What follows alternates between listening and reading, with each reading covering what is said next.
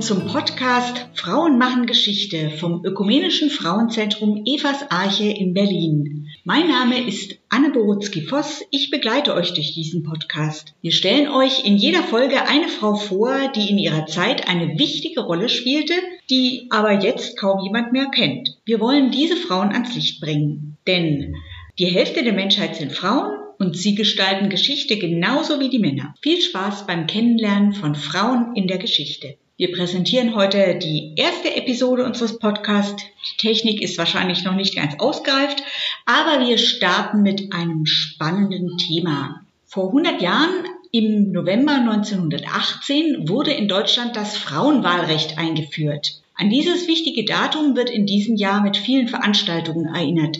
Die heutige Folge unseres Podcasts Frauen machen Geschichte beschäftigt sich auch mit diesem Jubiläum. Ich habe zu Gast Claudia von Gillieu als Expertin für dieses Thema. Claudia von Gillieu ist Politikwissenschaftlerin. Sie hat zusammen mit Beate Neubauer vor vielen Jahren Frauentouren gegründet und bietet dort Führungen, Vorträge und Seminare zur Frauengeschichte an. Ihr Schwerpunkt dabei ist die Alltags- und Sozialgeschichte von Frauen im 19. und 20. Jahrhundert und die Geschichte der Frauenbewegung. 2011 wurde Frauentouren mit dem Frauenpreis des Berliner Senats ausgezeichnet. Herzlich willkommen, Claudia. Hallo. Unser ökumenisches Frauenzentrum Evas Arche arbeitet seit vielen Jahren mit Claudia von Gillieu und Frauentouren zusammen. Ich freue mich, dass eine so kundige Expertin mir heute Auskunft geben kann über eine Frau, deren Namen kaum jemand kennt. Katharina von Kardorf-Oheim.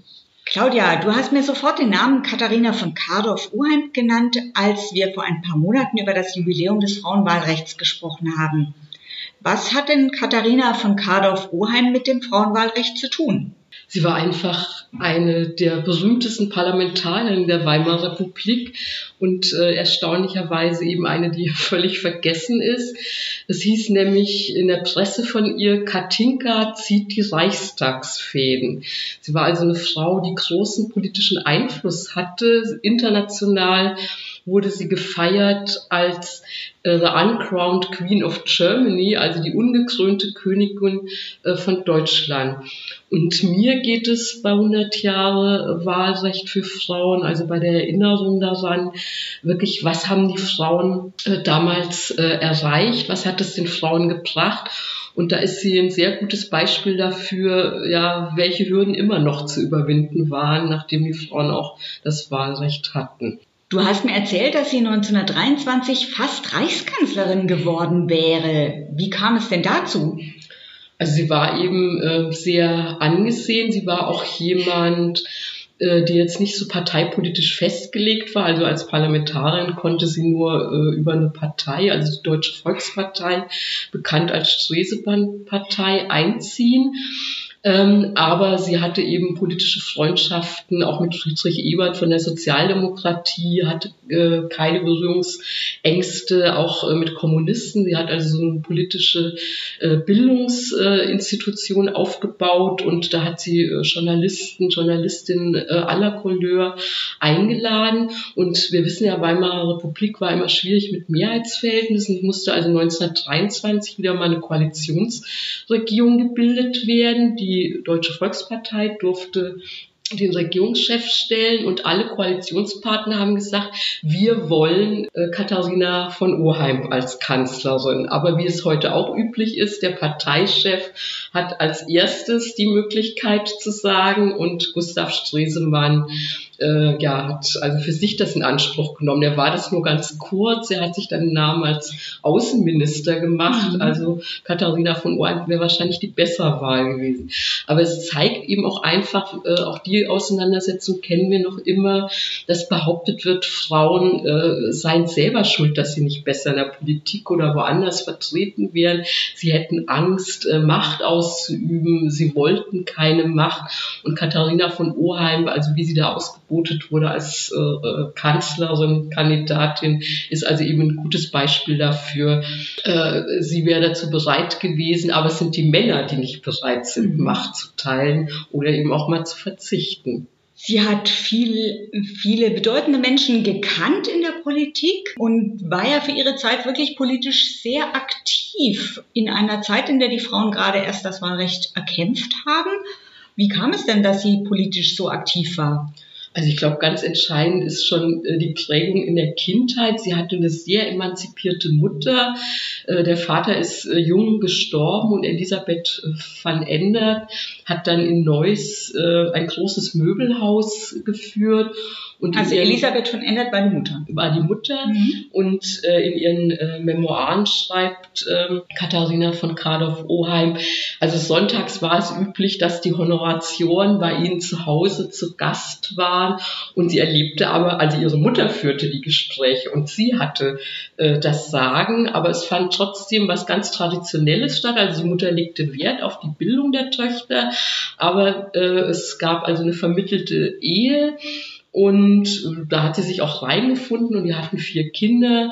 Und dann hat sie ihre große Liebe kennengelernt, hat sich dafür scheiden lassen und da musste sie erfahren, ja, sie wurde schuldig geschieden. Sie hatte, äh, der Mann, der Vater bekam äh, das Erziehungsrecht für die Kinder. Sie durfte die Kinder nicht sehen, also nicht mhm. mal äh, ein Besuchsrecht.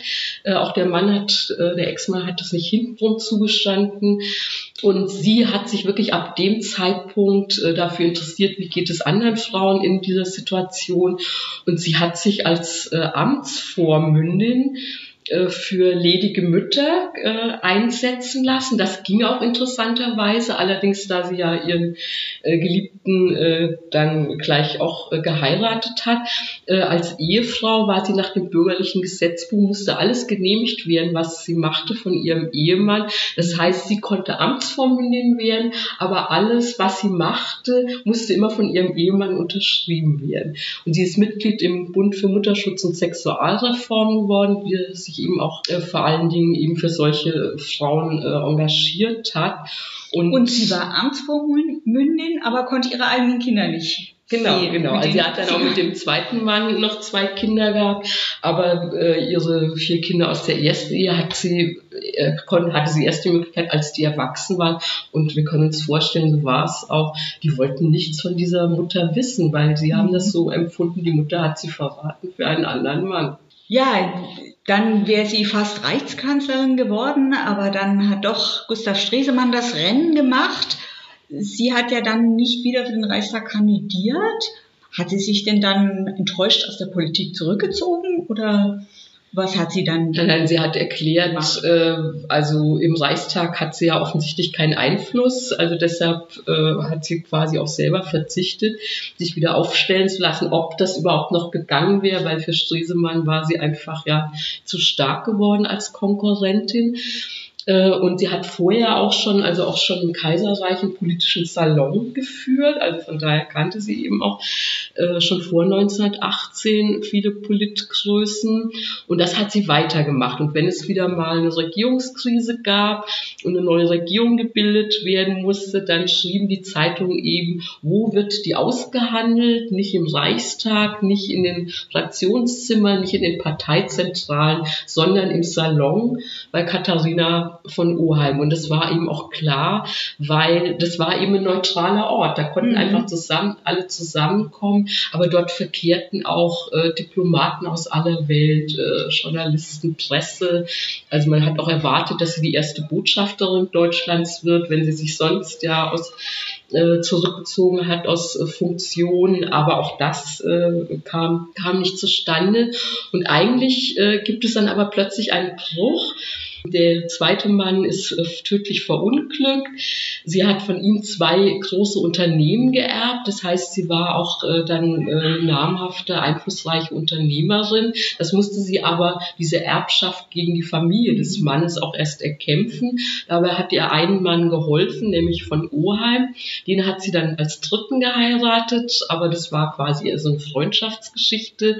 Von dem hat sie sich auch wieder scheiden lassen. Und dann gab es eine vierte, wieder Liebes Liebesheirat mit Siegfried von Kardorf. Der war äh, Reichstagsvizepräsident, also eigentlich auch ein äh, einflussreicher äh, Politiker der Weimarer Republik.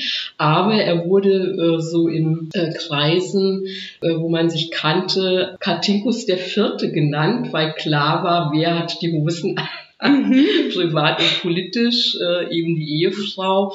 Und da macht sie plötzlich wieder was ganz Traditionelles. Jetzt macht sie einen Salon und nutzt ihr Netzwerk, ihre Beziehung, um ihren Mann ja in seiner politischen Karriere zu fördern. Also hinter jedem erfolgreichen Mann steht ja. eine Frau. Ja. 1933 war natürlich der völlige Bruch.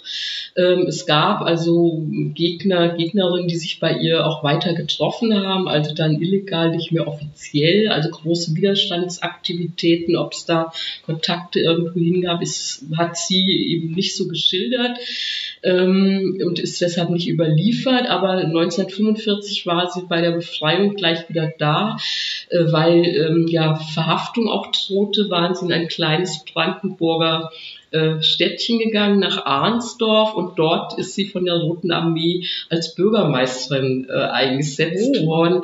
Aber das war natürlich äh, für die große äh, Frauenpolitikerin ein bisschen klein. Sie ist, sobald es möglich war, äh, wieder nach Berlin aufgebrochen, war da ganz aktiv äh, im Frauenausschuss. Das haben, da haben die Frauen sich ja selber zusammengetan, nicht nur um äh, ja die Trümmer wegzuräumen, sondern auch um einen Neuaufbau, eine andere Gesellschaft aufzubauen. aber ja, das, die Verhältnisse haben sich wieder normalisiert. Diese, von diesen Frauenausschüssen wollte man auch nichts mehr wissen. Und es gab eben den Kalten Krieg äh, und viele sind weggegangen aus Berlin und sie ist quasi in ihre Heimat zurück nach Düsseldorf gegangen, also Nachbarstadt von Neuss. Und da war sie ganz äh, aktiv in der Frauenfriedensbewegung gegen die Militarisierung und äh, das war im Westen aber ziemlich angegriffen, äh, als aus dem Osten gesteuert. Die Kommunisten, Kommunistinnen waren da viele auch dabei. Und das ging gar nicht, dass man mit denen mhm. zusammenarbeitet. Aber das war wie in ihrem ganzen Leben. Also was ihre Position war, äh, auch das finde ich eben eine gute Lehre für Frauen. Das ist ein bisschen auch der ähm, Problem 1918 gewesen, dass die starke Frauenbewegung plötzlich auf die Parteien aufgespalten mhm. war. Mhm. und sie hat sich da da nie, wenn sie eine, eine, bestimmte Position vertreten hat. Und in dem Fall ging es eben um Frieden und nie wieder Krieg. Und da ist sie ganz, ganz aktiv, also noch in ihrem, ja, bis zu ihrem Tod 1962 gewesen. Ja, in der Weimarer Republik sind die Frauen der Frauenbewegung auf verschiedene Parteien aufgesplittert worden. Katharina von Oheim hat ja die Idee einer Frauenpartei vertreten ich denke, um diese Zersplitterung, der, der Zersplitterung dann ein bisschen entgegenzuwirken. Ja, wobei es ging mir vor allen Dingen darum, ähm, dass sich herausgestellt hat, also sie, die Parlamentarier blieben immer unter 10 Prozent im Reichstag, auf Landtags- und auch auf kommunaler Ebene. Und das entsprach eben nicht, auch damals waren die Frauen mehr als die Hälfte der, der Realität. Und es war auch eher abnehmend als zunehmend im Laufe der Weimarer Republik. Äh, und da hat sie sich eben Gedanken gemacht, wie äh, kann man das ändern, dass mehr Frauen reinkommen. Und äh, sie hat eben eine Broschüre mit dem provokativen Titel, wir brauchen eine Frauenpartei veröffentlicht 1930, aber ihr war auch klar, ähm, die politischen Auffassungen zwischen den Frauen sind auch sehr, sehr unterschiedlich. Und deshalb war ihre Idee, äh, weil es eben nicht eine Frauenpartei geben kann, dass jede Partei zwei Wahllisten aufstellt. Eine mhm. Männerliste, eine Frauenliste. Also äh, wenn ich ins Wahllokal gehe, entscheide ich als erstes, was ist meine Partei und als, als zweites, ob ich die Frauen oder die Männer wählen will. Also und ich hätte dann auch als Mann praktisch die Frauenliste ja, genau, wählen ja, können genau. und aber gleichzeitig ja. auch als Frau wahrscheinlich genau, auch die Männerliste. Genau, genau. Mhm. Ähm, also damit die Frauen einfach eine Entscheidung darüber haben. Mhm. Also mehr Frauen äh, reinzubringen in die Parlamente und Männer, die das unterstützen, auch. Also das ist heute nicht mehr so aktuell, weil wir inzwischen da eine einen anderen Versuch gestartet haben seit den 80er Jahren mit den Quoten. Ja. Äh, aber prinzipiell war das also echt eine gute Idee, ist aber ja diskutiert worden, aber da kamen bald die Nazis äh, und damit war ja, bei der ersten Wahl zum Reichstag äh, blieben die Frauen noch unter 10 Prozent. Wenn wir uns jetzt angucken, bei der letzten Bundestagswahl wurden 30,7 Prozent, also ein klein bisschen mehr als 30 Prozent Frauen gewählt. Ähm, das ist ein Rückgang von fast 6 Prozent im Vergleich zur vorherigen Wahlperiode. Wie erklärst du denn, dass es jetzt da wieder so einen Rückgang gegeben hat, dass es nicht immer stetig nach oben geht? Also erstmal ist es ganz wichtig als Erkenntnis auch nach 100 Jahren Frauenrecht, dass es eben nicht nur ein Jubiläum ist, sondern dass es immer darum geht, weiterzukämpfen. Nichts ist selbstverständlich. Ja, und es ist ganz eindeutig, äh, weil wir haben einen großen äh, Wahlsieg einer absolut frauenfeindlichen Partei, die alles wieder zurückdrehen will, äh, was die Selbstbestimmung der Frauen angeht, nämlich die AfD. Die haben dann dementsprechend auch nochmal gerade knapp über 10 Prozent weibliche Abgeordnete, aber auch so traditionelle Parteien wie CDU und CSU und die FDP, die auch die Quote ablehnt, äh, die haben eben auch nur um die 20 Prozent. Prozent. Und wenn wir nicht andere Parteien hätten, die über 50 hätten, sähe es noch schlimmer, noch schlimmer aus. aus. Also es bleibt eine Aufgabe mit äh, dem Frauenwahlrecht ist noch lange nicht gewährleistet, dass Frauen auch entsprechend ihres Anteils an der Bevölkerung vertreten sind. Und dass auch wirklich Frauenpolitik dann praktisch ja, auch gemacht wird. Genau. Katharina von Kardorf-Oheim, was beeindruckt dich besonders an dieser Frau? Ja, also ähm, ich habe es schon mal angedeutet, es ist eben wirklich äh, die Frau, die kämpft, wenn sie von was überzeugt ist und die sich nicht an irgendwelche Strukturen anmaßt. Sie ist auch eine Vermittlerin, das zeigt ja ihr politischer Salon. Mhm. Also natürlich müssen Kompromisse geschlossen werden und man muss ja, sich eben ja immer politisches Geschäft und man muss sich immer Mitstreiterinnen suchen, mhm. die auch das unterstützen, für das man selber steht. Also das kann sie auch sehr gut. Also deshalb ist sie eine, eine eindrucksvolle Persönlichkeit, aus deren Biografie man einiges lernen kann, aber eben auch ähm, ja neu nach nachdenken, wenn es eben wie Ihre Idee da mit den Frauenlisten, wenn irgendwas, äh, also nicht immer am altbewährten festhalten, sondern dann auch mal die Strukturen hinterfragen, was äh, können wir Neues machen, um wirklich äh, ja, mit der Gleichstellung und der Emanzipation voranzukommen. Also mir, mich beeindruckt vor allen Dingen, dass sie überhaupt den Mut gefunden hat, sich so in die vorderste Reihe da zu stellen und da auch für die äh, Kandidatur als Reichskanzlerin zur Verfügung stand, finde ich schon eine tolle Frau und schade, dass, dass sie heute fast vergessen ist. Ja, wenn wir jetzt nach heute gucken, wofür sollen sich denn Frauen heute politisch engagieren? Diese Frage wollen wir euch, den Hörerinnen und Hörern unseres Podcasts mitgeben. Bitte schreibt uns doch dazu eure Kommentare. Das war auch schon die erste Folge unseres Podcasts über Katharina von Kardorf-Oheim aus der Reihe Frauen machen Geschichte. Ich danke Claudia von Jolieu ganz herzlich für die vielen Informationen über diese Frau. Ich lade nochmal ein zu Kommentaren über unsere Frage, wofür sollen sich Frauen politisch engagieren, aber auch darüber, wie euch dieser Podcast gefallen hat, was ihr anzumerken habt. Ja, schreibt dazu eure Kommentare. Ich danke nochmal unserer heutigen Gastfrau. Das war Claudia von Chilieu von Frauenturm. Moderation hatte Anne Borutzki-Voss. Und wir sagen auf Wiederhören bis zum nächsten Mal.